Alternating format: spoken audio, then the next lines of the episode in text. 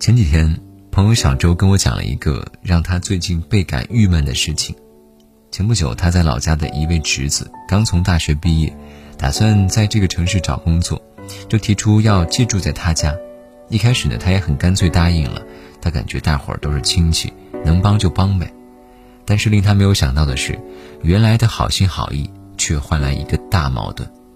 而问题的根源就在于，他侄子从头到尾就不把他当外人看，因为侄子要去外面找工作，每天晚上小周的爱人都会先煮好了饭。然后等客人回来，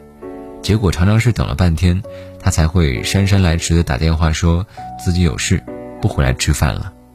不仅如此，房间他也从来不收拾，换洗的衣服都是直接丢在一旁，然后没事就抱着手机埋头玩游戏，好像所有的理所当然都会有人替他整理一样。小周的媳妇儿原本家庭工作两头忙，现在变成了还要多照顾一个人。时间久了，自然就会有意见。有好几次，小周看不过去了，也试着去委婉的跟他提个意见，可是侄子给出的结果是比他还要激动。对他侄子而言，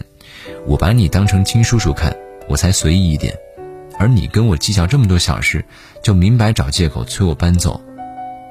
听到这些理直气壮的话，小周真的是感觉自己有理说不清。他告诉我，他已经下定决心。等到帮侄子找到租处的时候，就让他搬出去，否则再这样相处下去，问题肯定只会变得更加严重。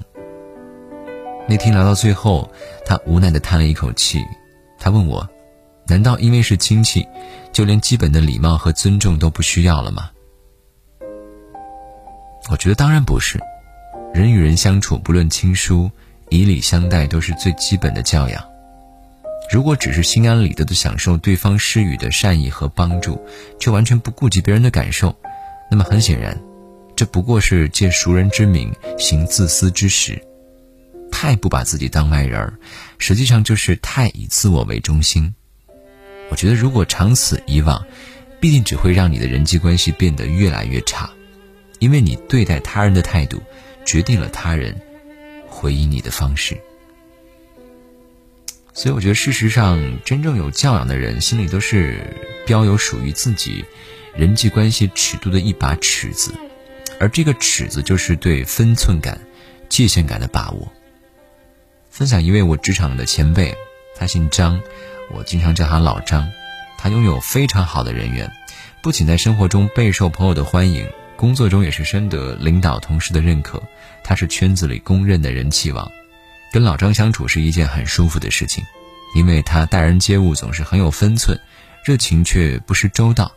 即使跟熟识的人在一起，对于一些私人话题，他也只会点到即止的提供一些他个人的建议，不该说的不说，不该问的，他也从不多问。有一次，我跟他一起去参加同事聚餐的时候，在饭桌上，有人忽然提起一个过去的老同事，听说对方离了婚，又生了病。一时间，大伙儿就众说纷纭，把关于这个人的很多陈年旧事都议论了个遍。可唯独老张从头到尾他都不发言，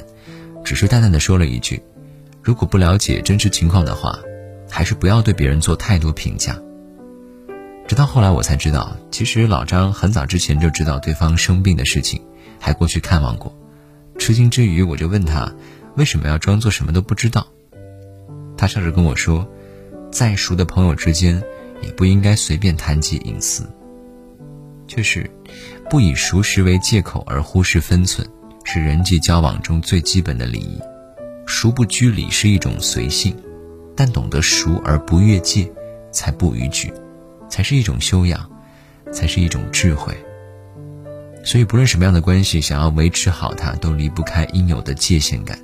这不单单是为人处事必须遵循的原则，更是衡量一段关系能否走得长远的前提。所谓将心比心，方得真心，说的也正是这个道理。很多时候，对别人提出要求或者是做出评价都很容易，难的是换位思考，回过身来查看你的言行。这也正是为什么，在生活中我们经常会看到有一些人。总是习惯的拿一种理所当然的态度去对待身边的人，觉得既然大伙儿都这么熟了，就没有必要在乎那么多细节，结果却在无意间伤人又伤己。所以有时候你特别羡慕身边有一些人，跟人家为人处事特别好，做什么都很顺，人缘超级棒，那是因为他们懂得换位思考，能够想别人之所想，应别人之所急，并从中掌握人际关系的界限感，让自己在任何时候都能够做到行为得当，不输于理。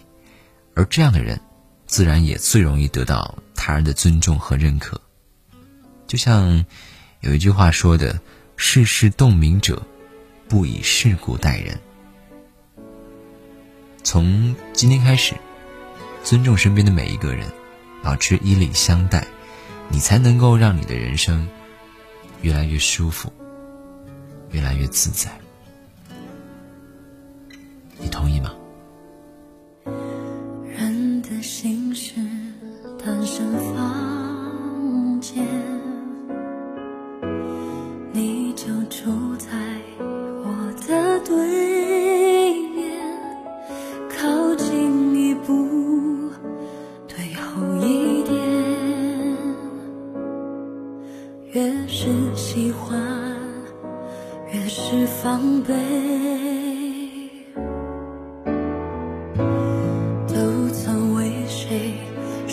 多伤悲